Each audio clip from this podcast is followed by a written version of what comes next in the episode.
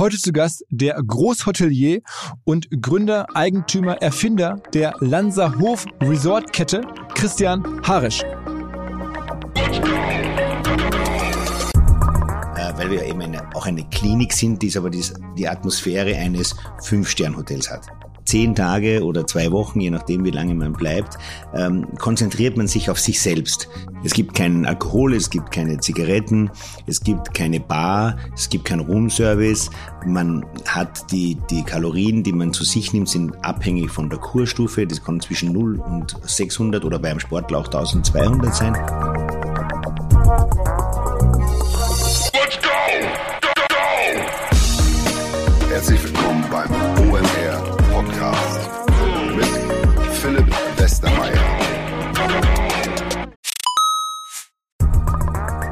Ihr werdet euch wahrscheinlich fragen, warum unser Partner SalesViewer hier so oft im Podcast wirbt. Aber das ist relativ einfach zu erklären, denn wenn wir hier mittels Podcast Reichweite für SalesViewer erzeugen, dann besuchen natürlich auch hunderte von Menschen die Website von SalesViewer und SalesViewer kann dann mit dem eigenen Tool die Website-Besucher oder deren Firmen vor allen Dingen mit Klarnamen entschlüsseln. Also Podcast-Werbung führt zwangsläufig zu immer mehr Website-Besuchern und Website-Besucher lassen sich in Firmen Klarnamen von SalesViewer entschlüsseln und zu neuen B2B-Kunden machen. Und natürlich auch wir bei OMR sind sehr zufrieden mit SalesViewer, nicht nur als Kunde, sondern auch als Partner. Wir setzen deren Tool ebenfalls ein zur eigenen B2B-Lead-Generierung und entschlüsseln damit die Website-Besucher von OMR, OMR Reviews oder anderen Tochterfirmen. Man sieht einfach, wer eure Webseiten besucht hat und wofür sich potenzielle Kunden interessiert haben. Neben uns, also OMR, sitzen aber auch noch deutlich größere Firmen wie Stepstone, Avato Systems, Sport5, Talon One oder die Vodafone-Tochter Grand Centrix bereits auf SalesViewer und generieren damit täglich neue B2B-Leads. SalesViewer ist bekanntlich auf unserem hauseigenen Software-Bewertungsportal OMR Reviews das bestbewertete Tool in gleich drei Kategorien und kann jederzeit kostenlos getestet werden. Wer also sehen möchte, wer auf der eigenen Website drauf war und diese Person dann am besten zu Kunden verwandeln möchte, der kann das alles kostenlos ausprobieren. salesviewer.com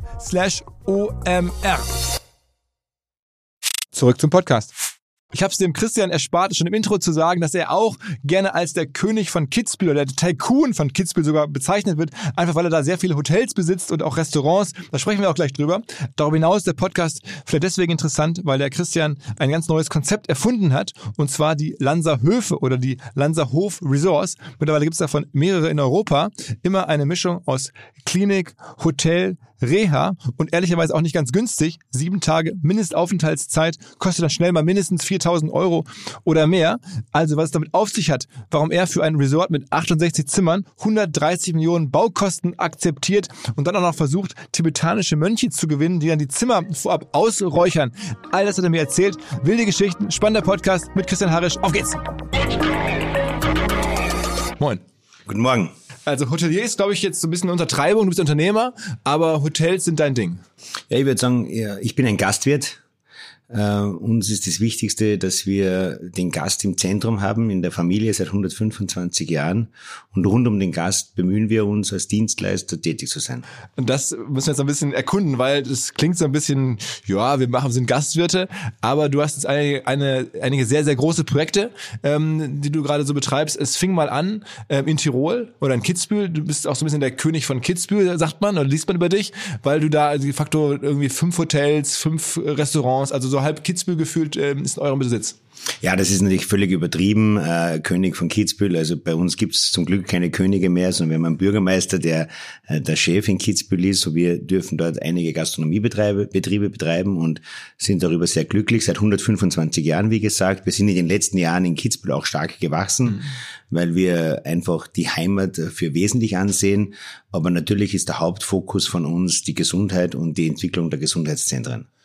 Bei dir war das jetzt aber ein Teil in die Wiege gelegt, aber zum Teil hast du es ja auch sehr stark entwickelt. Also du bist aufgewachsen in einem, ähm, äh, also als, als Sohn von Gastwirten in, in Kitzbühel, ähm, aber es war noch da kein Imperium der heutigen Art, sondern das hast du dann ähm, nach Umwegen erstmal Jura studiert, ähm, eine Ausbildung gemacht, irgendwie zum äh, zum Kellner, Koch, also eine Küchenausbildung oder eine Gastwirtsausbildung gemacht, dann Jura, dann glaube ich Einkaufszentren entwickelt und dann angefangen irgendwann in der Hotellerie richtig anzugreifen. Ja, so ungefähr stimmt das, ähm, wobei man sagen muss, ich habe einen Partner seit über 25 Jahren, den Stefan Rutter, der für die ganzen Einkaufszentren zuständig ist und wir machen die Dinge gemeinsam und man kann oft einmal sagen, dass eins und eins drei ist.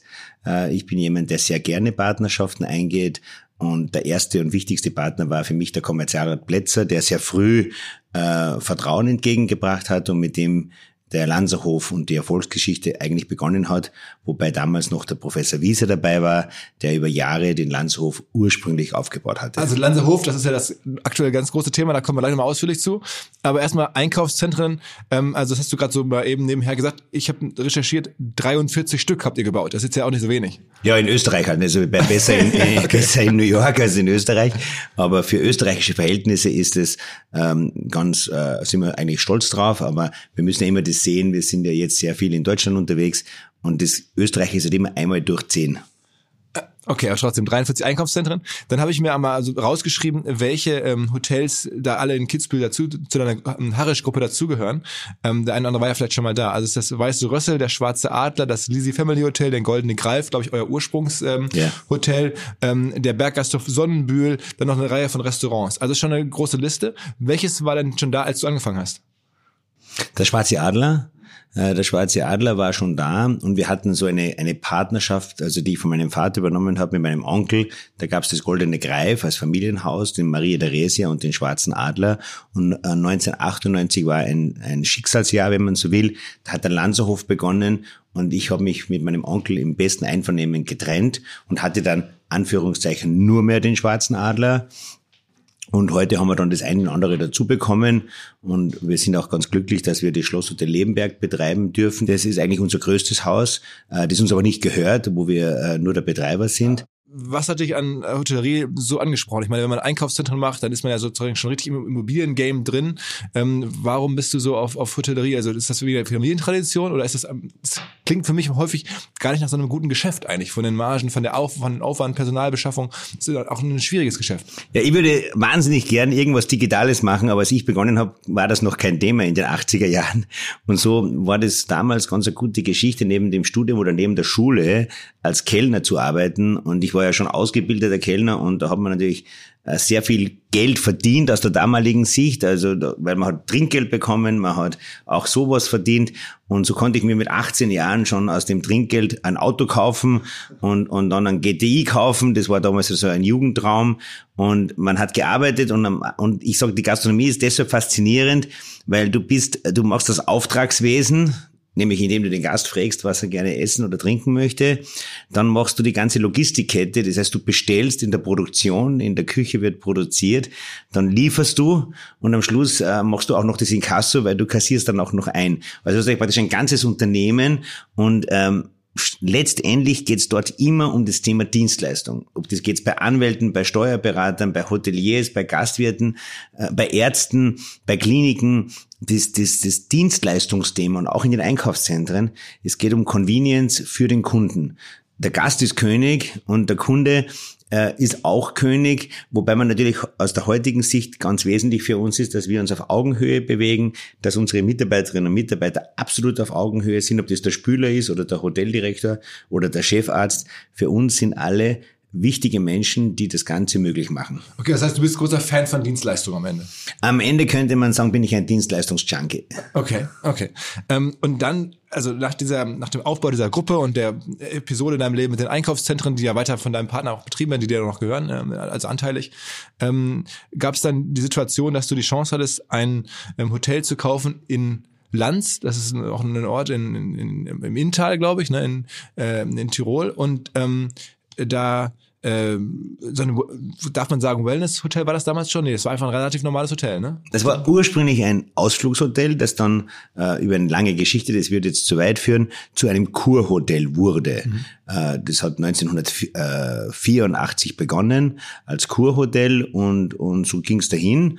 Und 1998 äh, sind wir dann eingestiegen. Und du hast es aber entdeckt äh, und ganz ungewöhnliche Geschichte. Dem damals ganz jungen René Benke quasi die Chance abgekauft, dieses Hotel zu kaufen. Der war damals irgendwie 20 und hatte schon eine Option auf dieses, ähm, auf dieses Hotel und ähm, dann hast du ihm die Option für viel Geld, damals viel Geld abgekauft und wolltest unbedingt dieses Ding haben. Warum? Also, wenn man ehrlich ist, muss man sagen, entdeckt hat es eigentlich der Kommerzialer Plätzer, der wiederum über den damaligen Bankdirektor der ortsansässigen Raiffeisenbank und ich war dabei als Berater ursprünglich und die beiden, der Bankdirektor und der Toni Plätzer, haben gesagt, oder der Bankdirektor sagte, ich habe einen neuen Weinkeller. Und dem wollte er dem Toni Plätzer zeigen, Mittag für eine Stunde oder eine halbe Stunde. Dann sind die dort hingefahren, haben sich den Weinkeller angesehen, aber nicht mehr zurückgekommen. okay. Und so kam ich dann dazu, dass ich das alles gemacht habe und zum Toni gesagt habe, du Toni, ich komme ja aus der Hotellerie, wollen wir das nicht gemeinsam machen, weil ich hätte damals das Geld alleine niemals gehabt. Ja. Und der René Benko hatte diese Option. Als 20-Jähriger damals. Als junger, junger Unternehmer.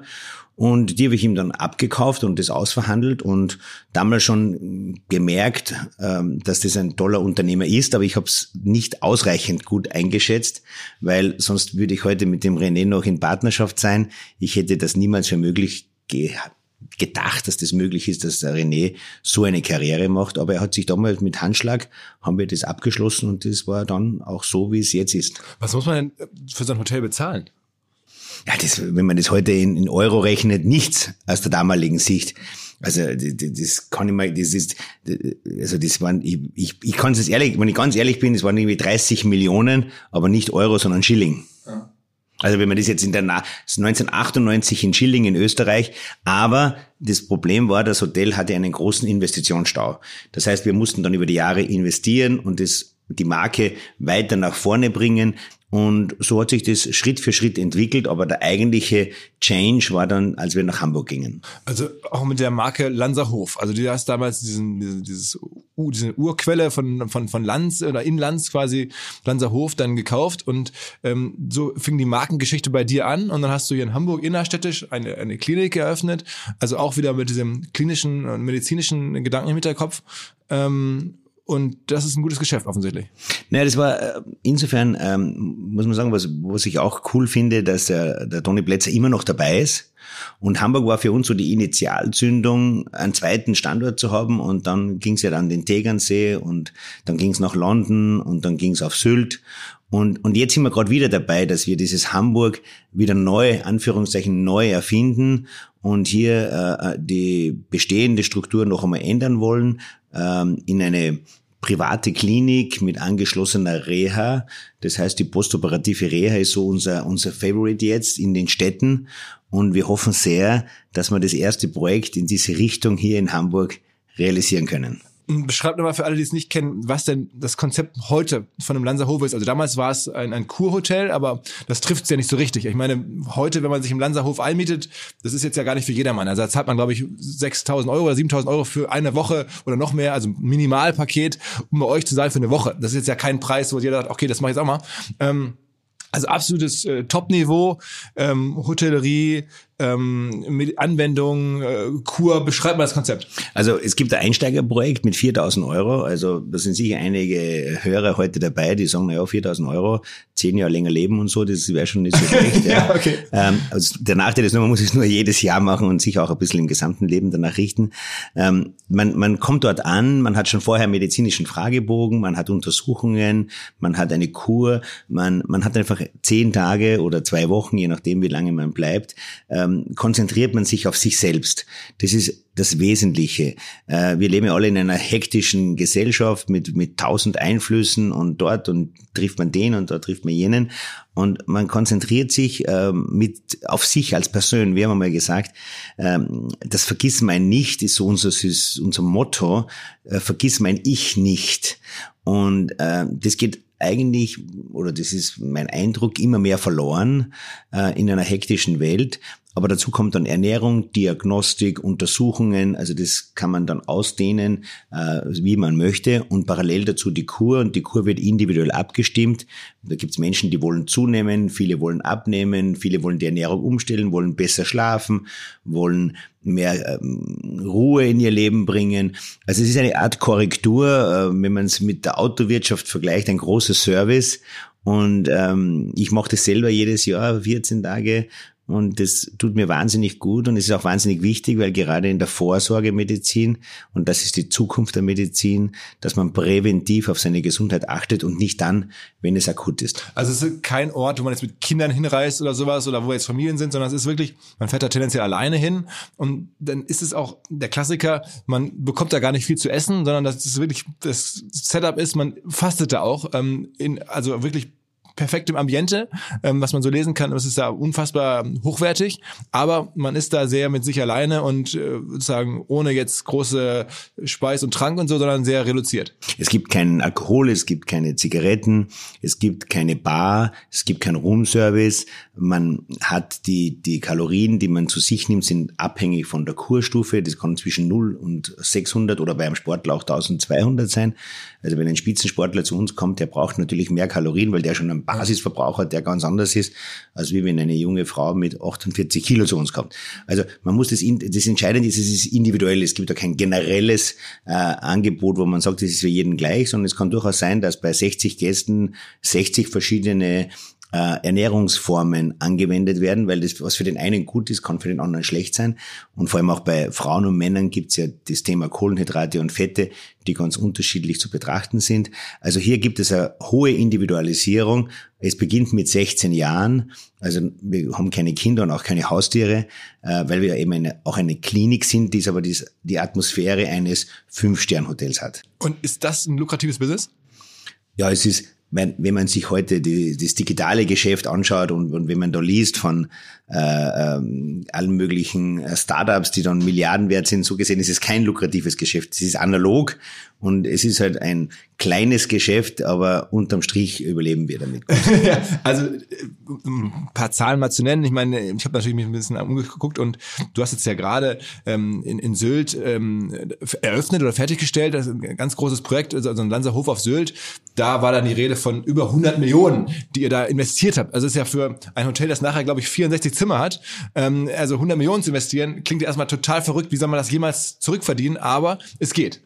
Ja, 100 Millionen wäre wär ich heute glücklich. Also sind jetzt 130 geworden am Schluss. Ja. Ähm, aber wir denken ja langfristig. Also wir haben ja einen sehr langfristigen Ansatz. Wie ich schon gesagt habe, wir haben mit dem Goldenen Greif vor 125 Jahren in Kitzbühel begonnen und äh, wir haben jetzt ja nicht der Quartalsergebnis oder auf drei oder fünf Jahren, wo sich das rechnen muss. Sylt ist einmal mindestens auf 50, wenn nicht 100 Jahre ausgelegt. Also Wirklich? Du denkst in 100 Jahren Zyklen? Ja, mal 50 sicher.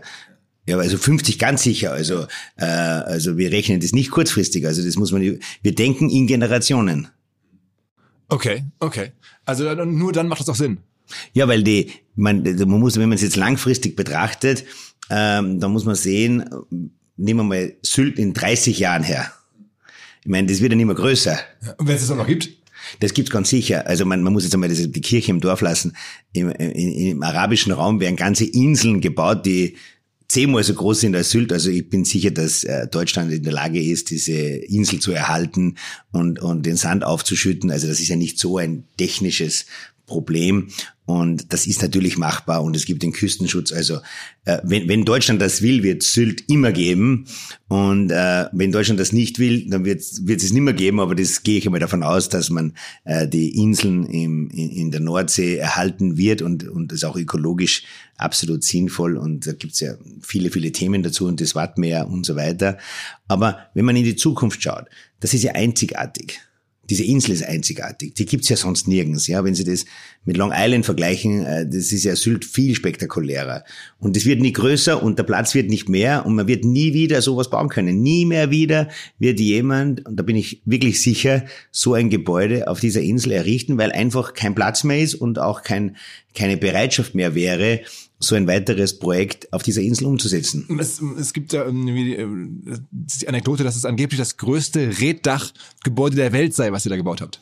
Ja, ob es der Welt ist, das traue ich mir nicht sagen, aber es ist sicherlich ähm, in Europa ist einmal jedenfalls das Größte. Es ist ja auch ein Stück weit Wahnsinn, so ein großes Reddach zu bauen, weil das Red hat ja wahnsinnige Konsequenzen und Brandschutz. Äh, dann kannst du auf dem Red keine Photovoltaik machen, also in der Energienutzung des Daches. Dann hast du die Neigung ist ja vorgegeben. Aber es ist auf der anderen Seite natürlich das ökologischste Dach. Es ist das natürlichste Dach, das es gibt und bringt viele, viele Probleme. Aber das ist spannend und wir sind ja in einer Welt, wo wir von Nachhaltigkeit reden und von Klimaaktivisten. Und wenn man dann nachhaltig baut, muss man auch gewisse ähm, Einschränkungen akzeptieren, wie zum Beispiel die Redlaus, die es halt dort gibt im Reddach, oder wie auch die, die enorme Dämmung, die so ein Reddach hat. Das heißt, in den Duplexzimmern wird es dann im oberen Geschoss warm, was dazu führt, dass wir das erste Mal jetzt eine Klimaanlage in den Duplex-Suiten eingebaut haben und wahrscheinlich noch nachträglich ein Fenster ins Dach schneiden müssen, weil einfach das Komfortbedürfnis der Menschen so hoch ist, dass es dann am Ende das ökologische Bedürfnis übersteigt. Kleiner Hinweis für die neuen Ziele. Und zwar Pipedrive kennen wir bei OMR auch sehr gut. Das CRM-System insbesondere für die Förderung des Wachstums kleinerer Firmen. Pipedrive ermöglicht es ganz einfach den Überblick zu behalten über Vertriebsaktivitäten, Gespräche, Abschlüsse. Man verpasst keine Nachfassaktion. Pipedrive ist vor allen Dingen einfach zu bedienen, vollständig anpassbar auf die jeweilige Firma, auf die jeweiligen Teams und erstellt sehr hübsche visuelle Berichte. Darüber hinaus gibt es zahlreiche smarte Automatisierungen. Also geht zu pipedrive.com um dort eine kostenlose 14-tägige Testversion zu starten.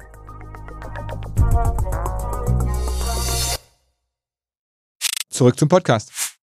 Und du bist aber sozusagen auf der Reise natürlich immer da Top-Qualität anzubieten. Logischerweise musst du ja bei den Preisen.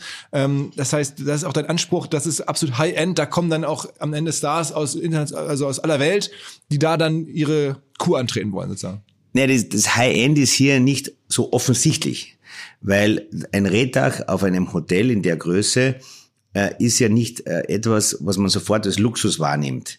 Und die Architektur, dass die, die, die, die, die gebogenen Gänge, die äh, nimmt man ja nicht im ersten Augenblick als Luxus wahr. Es ist ja nicht irgendwie goldene Armaturen, sondern es ist ja alles sehr zurückhaltend. Der Luxus ist ja eigentlich die Zurückhaltung. Und äh, das muss man erkunden. Das heißt, jemand, der ein Gefühl dafür entwickelt. Und wir spüren das, dass Menschen, die zu uns kommen, in den ersten drei Tagen das gar nicht sehen.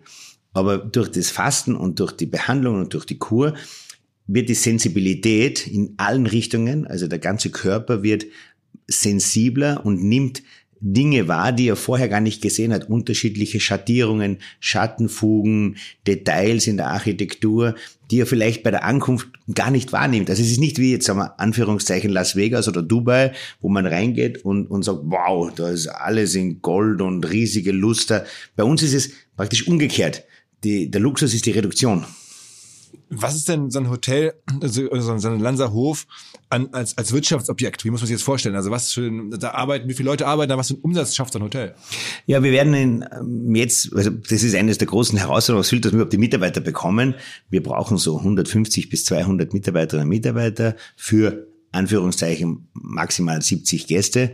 Also das Verhältnis ist so eins zu drei. das ist ja auch schon intensiv. Ja. Und das Schwierige ist natürlich, hier die Menschen einerseits zu begeistern und andererseits auf Sylt unterzubringen. Das ist ein Riesenthema. Und dann geht sich das ganz gut aus. Und wie gesagt, äh, wir sind praktisch das, das, Gegen, das Gegenmodell zum Startup, weil die Startups ja auf kurzfristig und die werden gegründet und dann werden sie wieder verkauft und, und so weiter. Und bei uns wird sich also auf Sylt, davon gehe ich jetzt mal aus, die nächsten 100 Jahre nichts also zumindest einmal die nächsten 50 Jahre nichts Wesentliches ändern.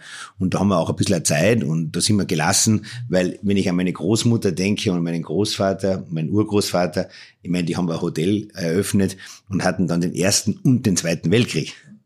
Also das mussten das ja auch irgendwie überleben. Und so gesehen leben wir in einer ausgezeichneten Zeit, auch wenn es das Drama in der Ukraine gibt. Aber wenn man in die 20er, also in, die, in den ersten von 14, 15, 16, 17 äh, des äh, letzten Jahrhunderts und dann an den Zweiten Weltkrieg denkt, dann sind wir ja, leben wir ja in einem unvorstellbaren Luxus und glücklichen Zeit.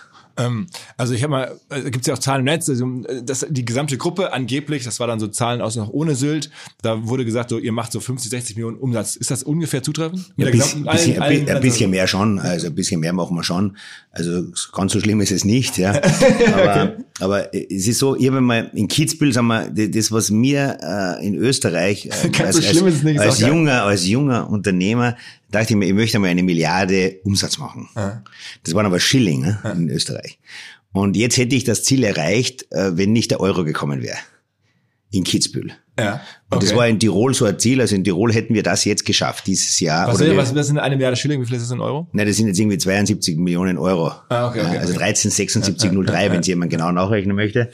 Also mit der Milliarde wird's nichts mehr, weil von 70 auf eine Milliarde, das geht sich nicht mehr aus. Also hätten wir den Euro nicht, würden wir in Kitzbühel eine Milliarde oder in Tirol eine Milliarde äh, Schilling Umsatz machen und in, in Deutschland ein bisschen mehr.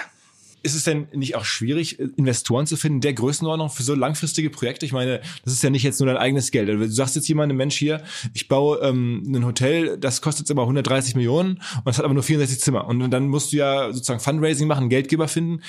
Sagen die nicht, Mensch, Christian, du spinnst, lass es doch sein. Und äh, ob das jetzt in 60 Jahren Geld bringt, das ist mir eigentlich egal, weil bin ich tot. Ähm, also, wie macht man das? Willi, das ist, du kommst ja immer aus einer ganz anderen Zeit, ja. Ich komme mir echt schon vor wie so ein Alien aus, einer, aus einem anderen Planeten. Wir haben keine Investoren. Der Plätzer Toni, Stefan Rutter und ich. Das sind die Investoren. Und Johannes Bekerner, habe ich gelesen. Ja, der, ist, der war mit einem kleinen äh, Teil äh, in Sylt dabei, aber der, in, in in der Landshof-Gruppe sind nur diese drei Leute. Das heißt, ihr finanziert es dann selber. Bis jetzt schon. Also das habt ihr in den letzten Jahren auch schon eine ganz gute Kapitalfreisetzung gehabt, um das finanzieren zu können. Ja, aber du, heute der Podcast, ich habe schon gehört, äh, mein CMO, der Nils Behrens, der seit Anfang der Expansion dabei ist, der hat mir schon gesagt, dass das so ein toller Podcast ist und dass so viele Leute hören. Also wenn jetzt jemand kommt und sagt, ich möchte jetzt unbedingt da Geld investieren für weitere Projekte, also wir werden die weitere Expansion, die wir planen, die können wir nicht mehr alleine stemmen. Das heißt, für die weiteren Projekte werde ich mich dann mit diesen Fragen beschäftigen müssen. bis jetzt musste ich das noch nicht, weil bis jetzt sind wir unter uns drei geblieben. Okay, aber stimmt's denn wirklich, dass so Victoria Beckham und andere da jetzt schon aus und eingehen bei euch? Ja, aus- und eingehen. Äh, Es kommen halt Gäste über, über das ganze Jahr. Wir machen da kein großes Aufsehen. Ähm, äh, es sind auch viele dabei, die ich gar nicht kenne, die aber total bekannt sind. Also, ich, dann sage ich mal so, der Tim Melzer, der sein Restaurant bei uns nebenan hat, der hat mir vor einer Zeit erzählt, dass er bei euch zu Gast war, das mal ausprobieren wollte und total beeindruckt war und sagte, das ist außerdem so krass, wen er da alles getroffen hat. Also Tim Melzer hat das mir so O-Ton erzählt, der war wohl, glaube ich, am Tegernsee in dem Lanzerhof. Und da muss wohl ein richtiges so auch Aufkommen sein. Was das Spannende ist, also eine kleine Geschichte aus Sylt. Ähm, ich gehe in ein Geschäft in Sylt und die, wo ich die Verkäuferin kenne und die sagt, ah, hallo Christian äh, oder Herr Arisch, heute war ein Gast vom Lanzerhof bei uns einkaufen. Dann sage ich, aber woher weißt du das, dass der vom Lanzerhof war? Hat er was gesagt? Nein, gesagt hat er nichts. Ja, sage ich, woher weißt du das? Ja, der hat Englisch gesprochen. Ja, also das heißt, wir haben die englischsprachige Gäste werden sofort assoziiert mit Lanzo, weil man muss ja wissen, dass 98 Prozent der Gäste auf Sylt Deutsch sprechen und Deutsch, aus dem deutschsprachigen Raum kommen. 98 Prozent. Und bei uns kommen aber 40 Prozent jetzt bereits aus nicht Ach, deutschsprachigen generell ist es bei euch, auch am Tegernsee und so? es zieht sich mehr oder weniger so durch, ja. Und ähm, man trifft ja auch sehr internationale Menschen. Wie, wie, woher erfahren die von euch? Also wie holst du, wie machst du das? Also es ist ja ähm, ein sehr eigen, also eigen, sagt man, ein sehr ungewöhnliches Projekt, das man so erstmal verstehen muss, was ihr da macht.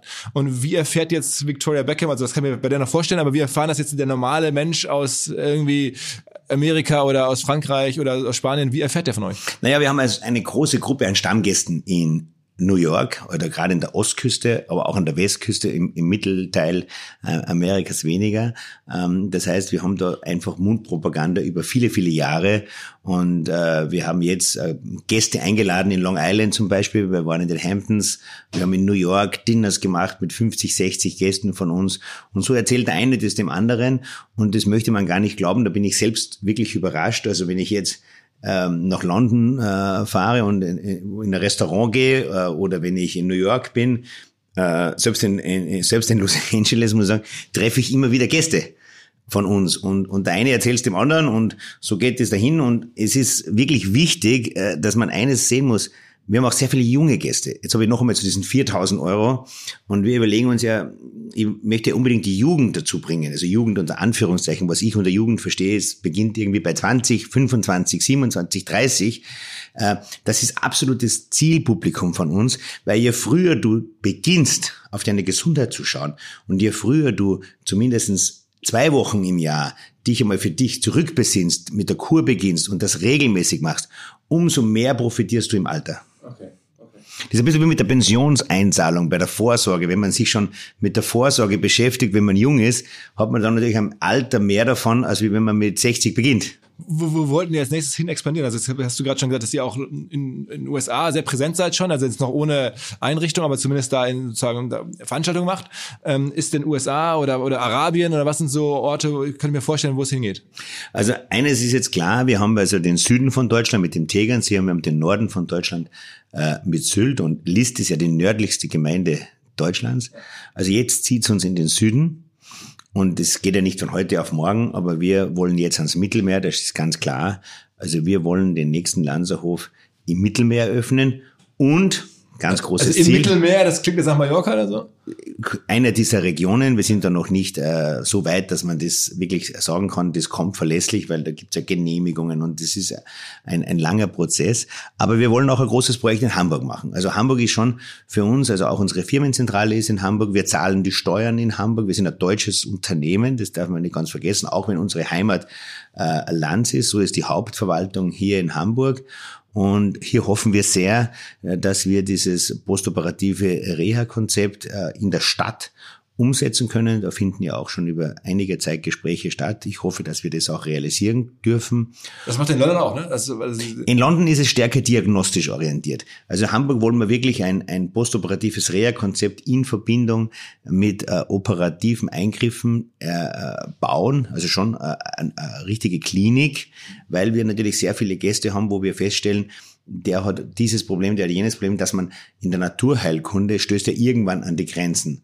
Also du kannst natürlich jetzt eine Herzklappe, wenn sie getauscht werden muss, dann musst du sie tauschen. Also das kannst du auch dann, du kannst zwar den, die, so präventiv so leben, dass du es nie tauschen musst, aber wenn es halt so weit ist, dann ist es halt also so. Also eine Verlängerung der Wertschöpfungskette. Das ist eine, ein, ein, ein weiteres Angebot, also Serviceerweiterung würde ich es nennen. Mhm. Und in, in London gehen wir sehr stark in die Diagnostik. Also da haben wir MRT, das ist sehr, sehr stark in die Diagnostik, weil London ist eine Stadt, wo du dort in einen, zwei Tagen deine gesamte Diagnostik abwickelst. Da bleibt ja niemand 14 Tage äh, bei uns, sondern das ist ein Tages-, ein ambulantes Geschäft. Und wie kommst du auf die Projekte? Also jetzt sagen wir mal, es ist ja schon auch was anderes. Ein Lanzerhof auf Sylt zu bauen, ist ja schon was anderes als jetzt in London so eine ähm, Tageseinrichtung zu bauen, jetzt in Hamburg das zu erweitern. Also wie entstehen dir die Projekte? Naja, wir wollen nicht eines machen, die, die städtischen Projekte sind unsere größte Herausforderung, weil die lässt, lassen sich grundsätzlich viel einfacher realisieren als die Ressorts. Und wir brauchen natürlich junge Ärztinnen und Ärzte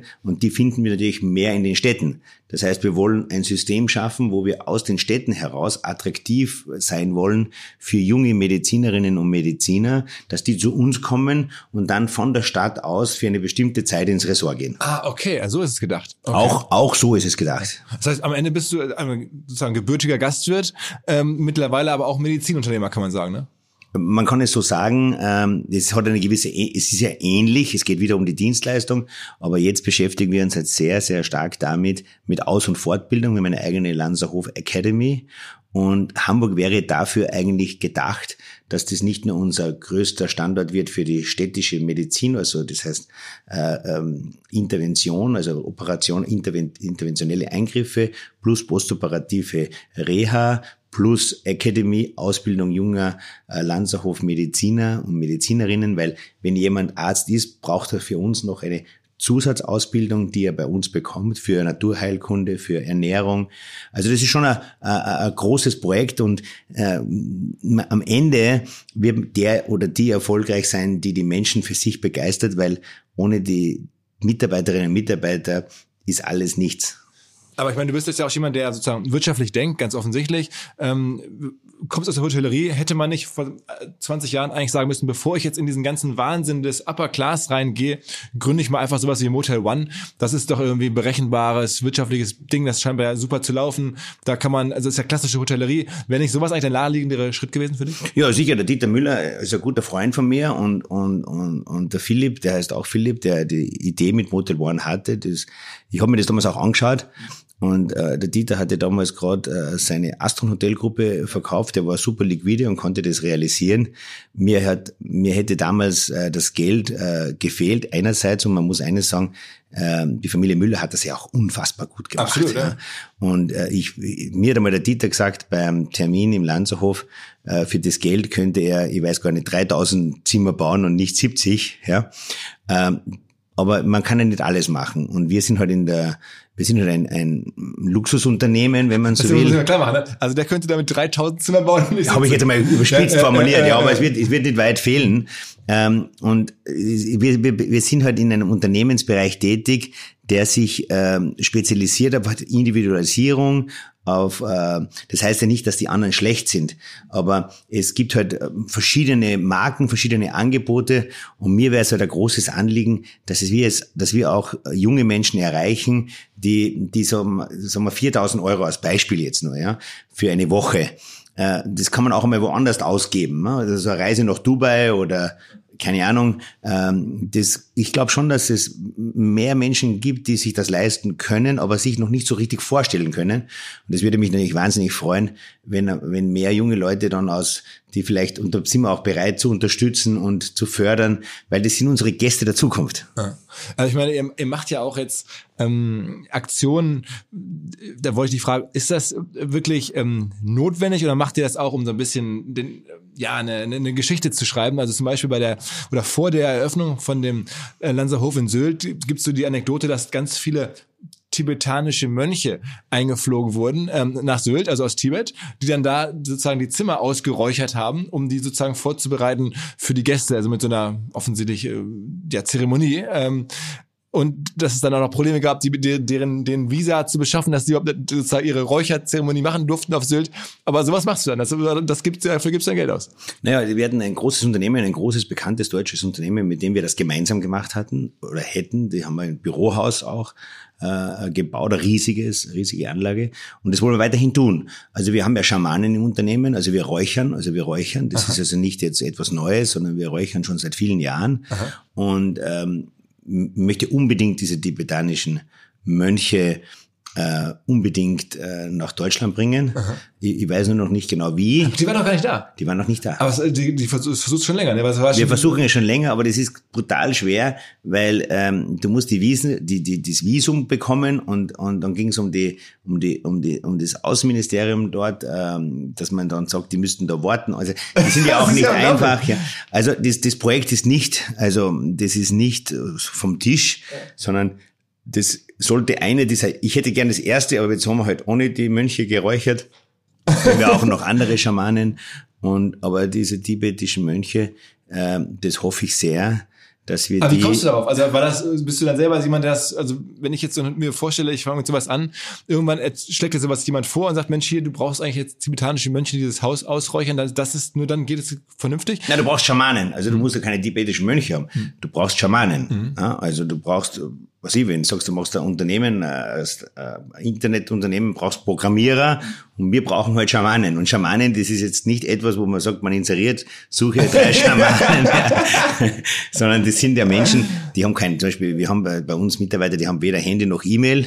Ja, also wenn du sagst, du schreibst an alle Mitarbeiter E-Mail, dann kriegen die gar keine E-Mail, weil die gar keine E-Mail-Adresse haben, beispielsweise. Das gibt's also, das ist, und ich liebe das, also ich, ich finde das toll, also ich, ich, ich, ich würde mir wünschen, dass mehr Menschen weder Handy noch E-Mail hätten, ja, es wäre ja cool eigentlich, ja, wenn jemand sagt, du, ich habe ganz andere Werte, ich, ich bewege mich ganz anders, ich muss in der Gesellschaft nicht so wie alle anderen äh, konsumorientiert leben, ich sage, ich bin völlig frei von dem. Ähm, und, und, und, und ich habe ich, ich, ich hab in meiner naiven Vorstellung mir gedacht, dass diese tibetanischen Mönche auch so denken. Das- ist meine Erwartung. Also ich erwarte, wenn die kommen, dass die nicht irgendwie mit einem Laptop und drei iPads und zwei Handys auftauchen ja, und, und bei Sixter Auto mieten, sondern ich hoffe, dass die ähm, dann auch diesen Spirit mitbringen, sonst bringt's ja nichts, ja. Der Schamane bringt dir ja nur etwas, wenn du, wenn du, wenn du wirklich das, wenn er das, wenn er das in sich hat. Ja, also es gibt ja auch Heiler, das darf man nicht ganz vergessen. Es gibt Heiler ähm, und und so Menschen sind ganz große Persönlichkeiten, ähm, die die die jenseits von der klassischen Schulmedizin unheimlich viel tun können. Aber ihr vereint also sozusagen klassische Schulmedizin auf der einen Seite und halt sozusagen ähm, natürliche Medizin oder Naturheilkunde, auf der, ja. auf der, also es ist sozusagen eine, eine Kombination von beidem, was bei euch passiert. Von beiden, ja. Aha. Und wer, wer unterstützt sich da? Also wie, wie diese Mischung ist das sozusagen? Gibt es da einen, so eine, auch eine klinische Leitung oder, oder machst du das selber oder? Nein, nein, es gibt einen medizinischen Direktor und es gibt eine medizinische Gesamtleitung und, und wir arbeiten ja hier mit den wirklich besten Naturheilkundlern zusammen. Was mir bislang überhaupt gar nicht klar war, ist, jeder Hersteller von Produkten jeglicher Art kann ein Volksprodukt sein in Kooperation mit der Bild. Das ist insofern natürlich spannend, weil die Bild eine Wahnsinnsreichweite hat, fast 50 Prozent der deutschsprachigen Bevölkerung erreicht und halt dieses Label Volksprodukt vergibt an Partner. Seit 21 Jahren machen sie das. Mittlerweile gibt es 220 verschiedene Volksprodukte und es werden weitere gesucht. Es gab schon Zahnbürsten, Volksakkus, aber auf der Website habe ich gesehen, sie suchen zum Beispiel einen Partner für eine Volkszahnzusatzversicherung oder für eine Volkspizza oder für einen Volksstaubsauger. Also, wer solche Produkte herstellt und auch in größerer Kapazität produzieren könnte, denn erfahrungsgemäß spricht der Verkauf nach einer solchen Kampagne ziemlich an, wendet euch bitte an den Vermarkter der Bild. Die Firma heißt Media Impact. Und Media Impact sagt übrigens auch, dass 80% derjenigen, die schon mal eine Kampagne in dem Bereich gebucht haben, das wieder tun. Wer jetzt hier erstmals von dieser Möglichkeit gehört hat, bekommt auf seine erste Buchung auch ein Media-Bruttovolumen von 220.000 Euro on top. Wendet euch dazu bitte direkt an Media Impact ein Wort www.ftf.de slash Bild slash Volks-Produkt und erwähnt einfach im Gespräch mit den Ansprechpartnern und Ansprechpartnern dort, dass ihr über OMR kommt und dann gibt es diesen Zuschlag. Zurück zum Podcast.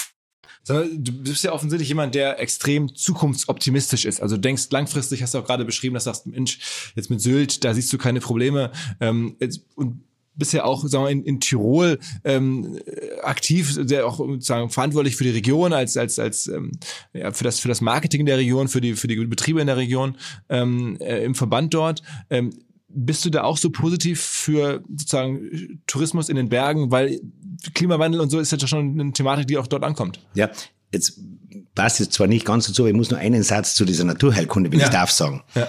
Äh, weil es ein Thema ist, das ja viele betrifft. Zum Beispiel, wenn man jetzt eine Untersuchung macht, eine Magenuntersuchung macht, ähm, dann gibt es den Helicobacter. Das ist ein Bakterium, der sehr häufig im Magen auftritt. Der wird diagnostiziert, sagst du hast einen Helicobacter, musst du also was dagegen tun. Dann sagt dir jeder, oder nicht jeder, aber 90 Prozent der Ärzte, wo du hingehst, sagst, nimmst ein Antibiotikum eine Woche, kein Alkohol, ein Antibiotikum eine Woche, dann ist der Helicobacter weg. Du kannst das aber auch versuchen, ohne Antibiotikum zu machen. Dann dauert es aber zwei bis drei Monate aber ist eigentlich besser. Und das müssen wir uns einmal überlegen, wenn ich eine Milch trinke und die ist sauer, dann muss ich sagen, danke wird, dass ich eine saure Milch trinke. Das heißt, er hat eine natürliche Milch, die natürlich sauer wird, weil wir trinken ja alle Milch, die haltbar ist, ohne dass sie gekühlt wird. Da muss doch eigentlich normal, jeden Menschen müsste sich doch denken, wie gibt's das, dass eine Milch, die in drei Tagen sauer ist, seit drei Monaten bei mir in der Wärme steht und immer noch nicht sauer ist. Also wir, nur diese einfachen Dinge, wir sind verchemisiert, versalzen und verzuckert alle. Also ich will jetzt nur, das Bewusstsein ist noch weit entfernt davon. Also sich an der Straße festkleben ist eine Sache, sich in der ökologischen Entwicklung im Alltag zu denken, ist es richtig, dass ich ein Shampoo zwei Jahre haltbar habe, dass ich die Milch haltbar habe, dass ich so viele Produkte habe, die konserviert sind, ist das richtig. Aber das wollte ich nur noch zur Thema okay. Naturheilkunde. Aber das ist eine gute Überleitung zu, zu sagen, Nachhaltigkeit so, in der alpine Raum. Ja. Also da bin ich total äh, optimistisch. Also an den Bergen und im alpinen Raum, wenn man das, wenn man keine schweren Fehler macht, ist, ist natürlich äh, das die Zukunftsdestination schlechthin, ähm, weil auch ohne Schnee. Naja, ohne Schnee stimmt ja nicht, weil äh, die nächsten 50 Jahre wird es Schnee geben, weil ja die Temperaturen, äh, das ist natürlich jetzt im Thema der Nachhaltigkeit jetzt ganz ein schlechtes Argument, aber die Beschneiung ist so professionalisiert inzwischen, dass man äh, ausreichend Schnee produzieren kann, der übrigens aus reinem Trinkwasser in Tirol produziert wird. Also alles, was auf der Piste liegt, ist reines Trinkwasser. Also die Äpfel, die in Südtirol bewässert werden, weil sonst wird es dort keine Äpfel mehr geben und die Weingärten, die bewässert werden, brauchen nicht mit Trinkwasser bewässert werden. Also letztendlich ist es auch nur eine Form von Bewässerung. Mhm. Der Unterschied ist nur, dass das Wasser gekühlt wird und damit wird Schnee daraus. Ja. Also Skifahren wird sicherlich weiter möglich sein. Das sehe ich ganz optimistisch.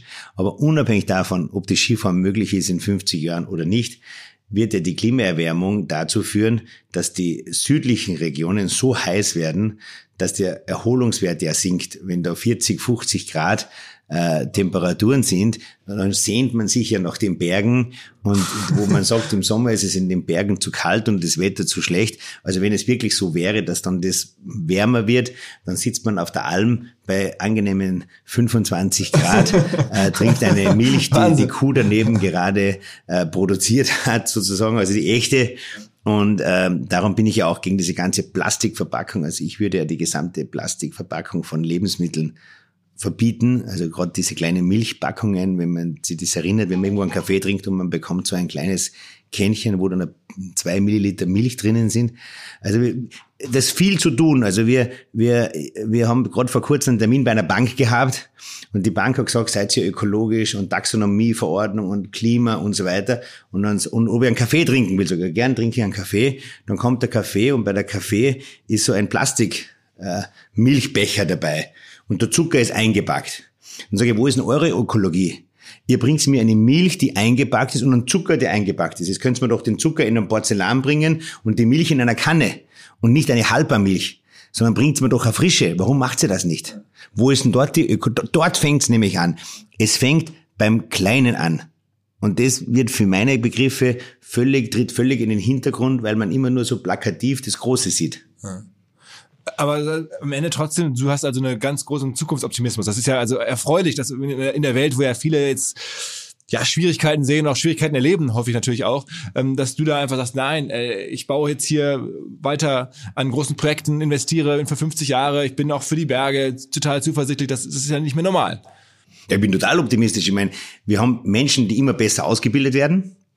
Wir haben zum Glück eine freie Gesellschaft in Europa und ähm, ich sehe auch die Entwicklung von den anderen Ländern. Also wenn man heute nach Afrika reist oder vor 20 Jahren nach Afrika reist oder wenn man nach Riyadh äh, fliegt, äh, ich war vor kurzem in, in, in Riyadh, also wenn man sich dort die Entwicklung anschaut, äh, da habe ich gerade eine Frau getroffen, wenn wir so, wo ein Projekt angesehen haben und da steigt eine sehr elegante Frau aus einem Helikopter aus und dann sage ich, äh, sorry, also was machen Sie da?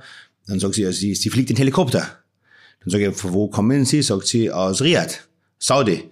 Dann sage ich, ich dachte, ihr dürft erst seit kurzem Auto fahren, seit fünf Jahren. Sagt sie, ja, wir dürfen seit fünf Jahren Auto fahren und seitdem dürfen wir auch Helikopter fliegen.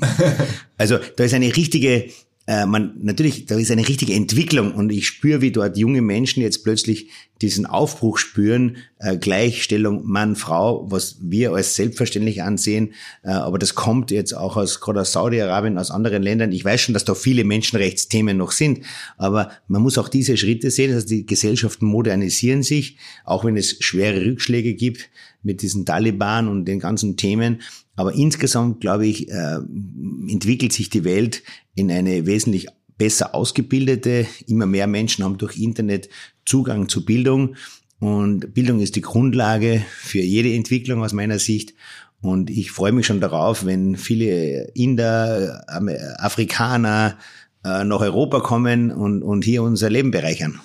Was ist denn deine Vision für das Unternehmen? Also wo steht denn die Harrisch-Gruppe der Lanser Hof in, in 20 Jahren? Da gibt's dann davon 15, 20 Stück.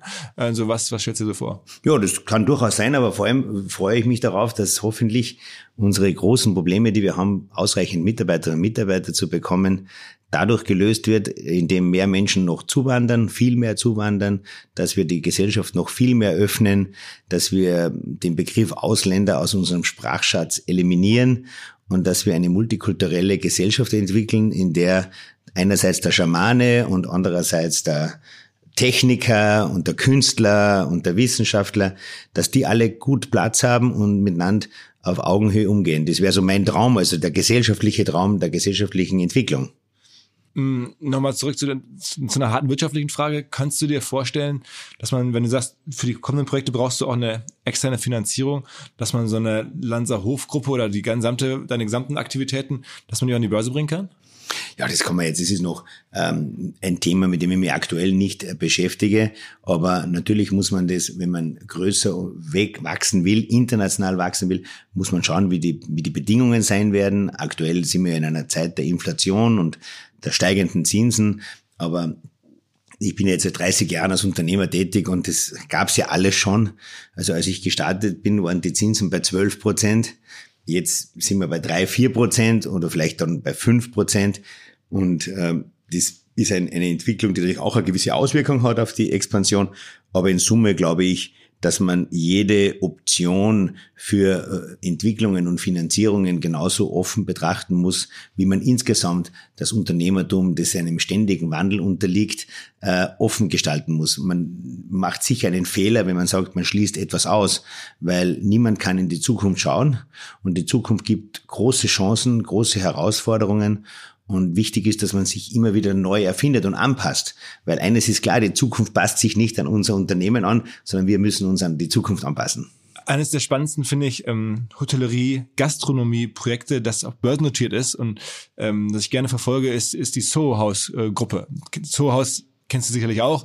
Ähm, beobachtest du das auch, was die da machen, also wie die das expandieren? Das hat ja dann irgendwo, naja, eine Ähnlichkeit, ist jetzt vielleicht übertrieben, aber schon ein bisschen hat es mich daran erinnert. Ein großartiges Unternehmen, also sowas ist fantastisch, also kann man nur sagen, also äh, wo immer man hinkommt, äh, äh, ob es in Amerika ist, ob es in Europa ist, äh, es ist ein tolles Unternehmen, also ganz großes Vorbild.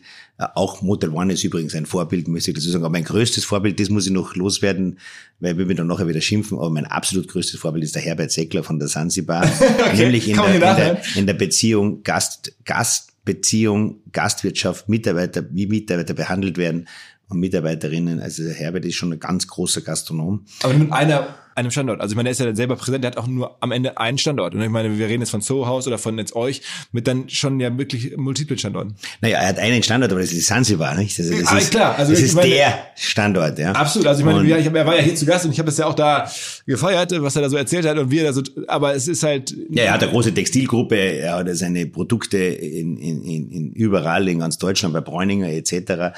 Also der Herbert ist schon noch ein unfassbar erfolgreicher Unternehmer, aber mir geht es ja oft darum, wie eine Unternehmerpersönlichkeit mit seinen Mitarbeiterinnen und Mitarbeitern, mit den Gästen, wie der damit umgeht, wie der, wie der sein Leben gestaltet und vor allem die Nachhaltigkeit, also die lange Zeit, wo das gemacht wird und die Qualität, die über so viele Jahre gehalten wird. Aber um zurückzukommen auf sowas, ganz tolles Unternehmen. Natürlich der Mitgliederclub-Gedanke, äh, super Konzept, großartig, dass das gibt. Wäre nicht auch sowas für euch, so einen Clubgedanken zu machen? Nein, das ist für uns, wir sind offen. Ich habe gerade zuerst gesagt, also jeder und jede, die heute zuhört, bitte kommt zu uns. Wir ja. öffnen die Türen. Wo ist aber es Anfang? Also wenn man jetzt Einstiegspakete, sagt, also wir wollen kein geschlossener Club sein. Also ich bin schon jemand, der, ich habe gerade zuerst gesagt, offene Gesellschaft, offene Türen.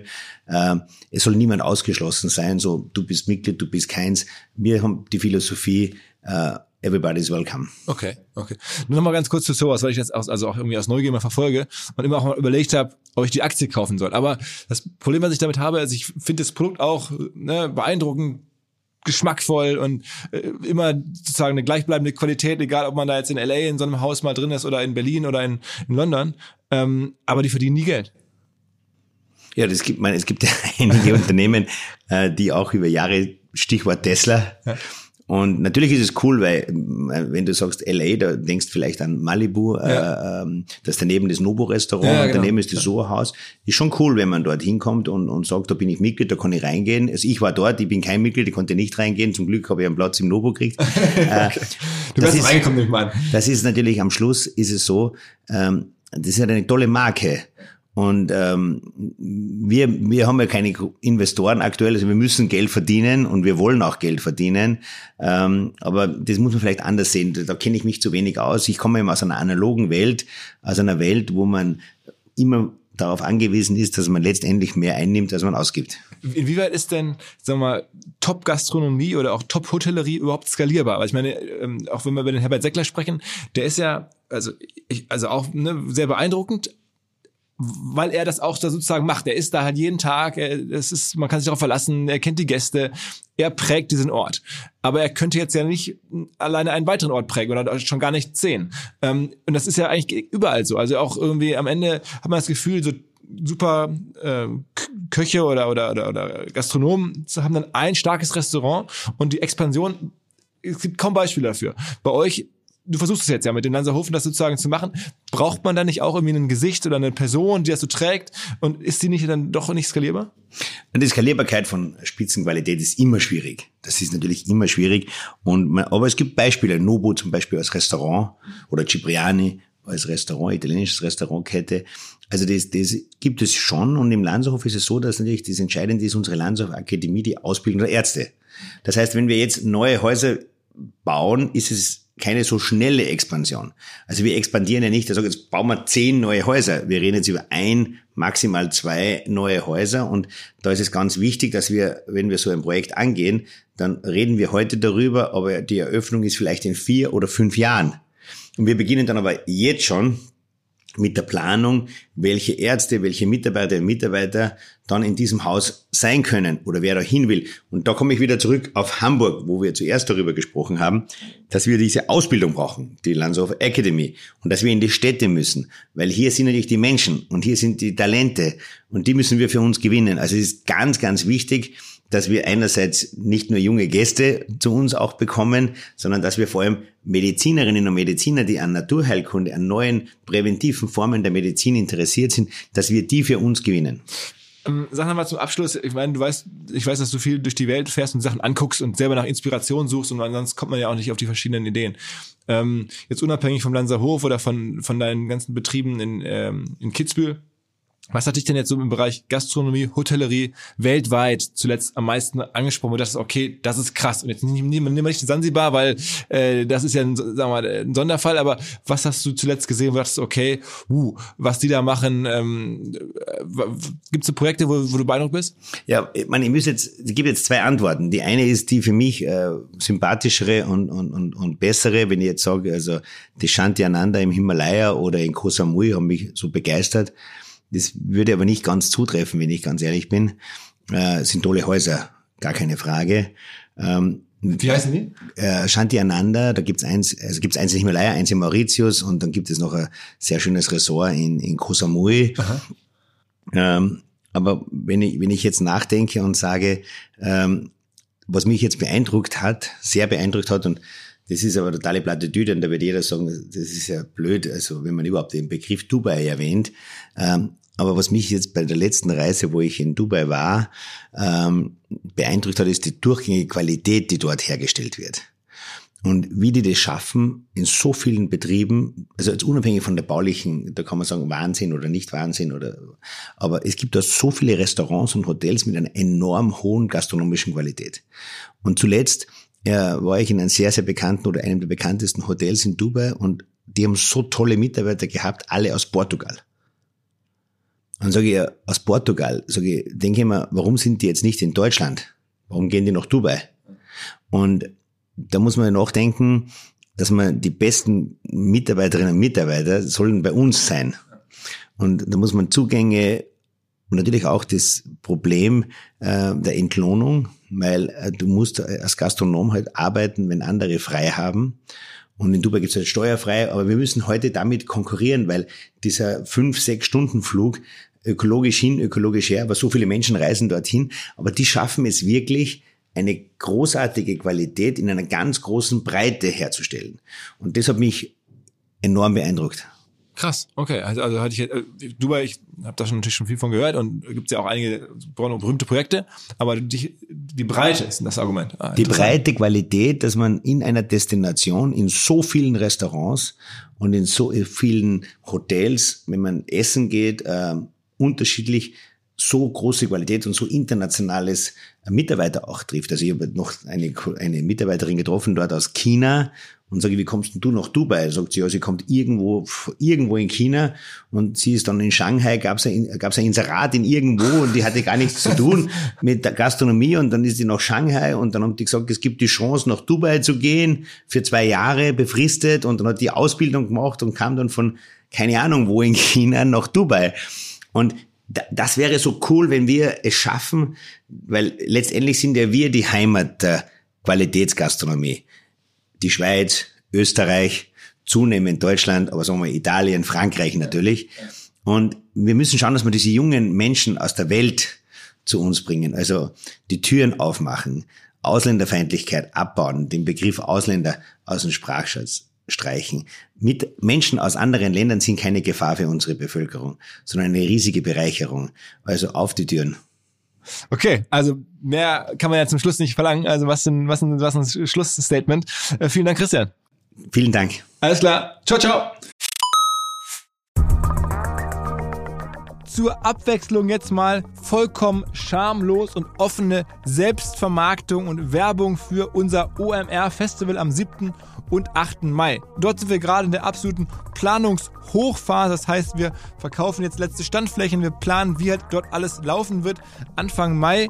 Und weil das so ist und weil wir noch einige Flächen und Möglichkeiten, Masterclasses, Präsenzen frei haben, wollte ich nochmal dazu aufrufen, sich da bitte zu melden, wer noch nach neuen Kunden nach neuen Leads sucht, wer eine Plattform sucht, um seine Brand transparenter und sichtbarer zu machen, wer in irgendeiner Form nach Nachwuchs, nach Talenten sucht, all das können wir ermöglichen. Ihr könnt bei uns gesehen werden, ihr könnt bei uns wirklich wachsen, aber halt nur jetzt in diesen Tagen, denn irgendwann müssen wir dort die Bücher schließen, weil die Planungszyklen Richtung Mai dann zu kurz werden und vielleicht auch, weil einfach alles verkauft ist. Deswegen jetzt nochmal der Hinweis, denkt an unser Festival jetzt, wer dabei sein möchte mit Masterclass, mit Speaking, mit vor allen Dingen aber Präsenzen auf der Fläche, mit Ständen. Einfach ganz kurze Mail an inbound.omr.com. Innerhalb eines Tages melden sich da eine Kollegin, ein Kollege und dann startet die Zusammenarbeit.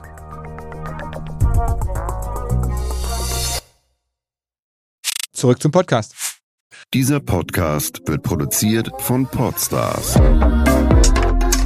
bei OMR.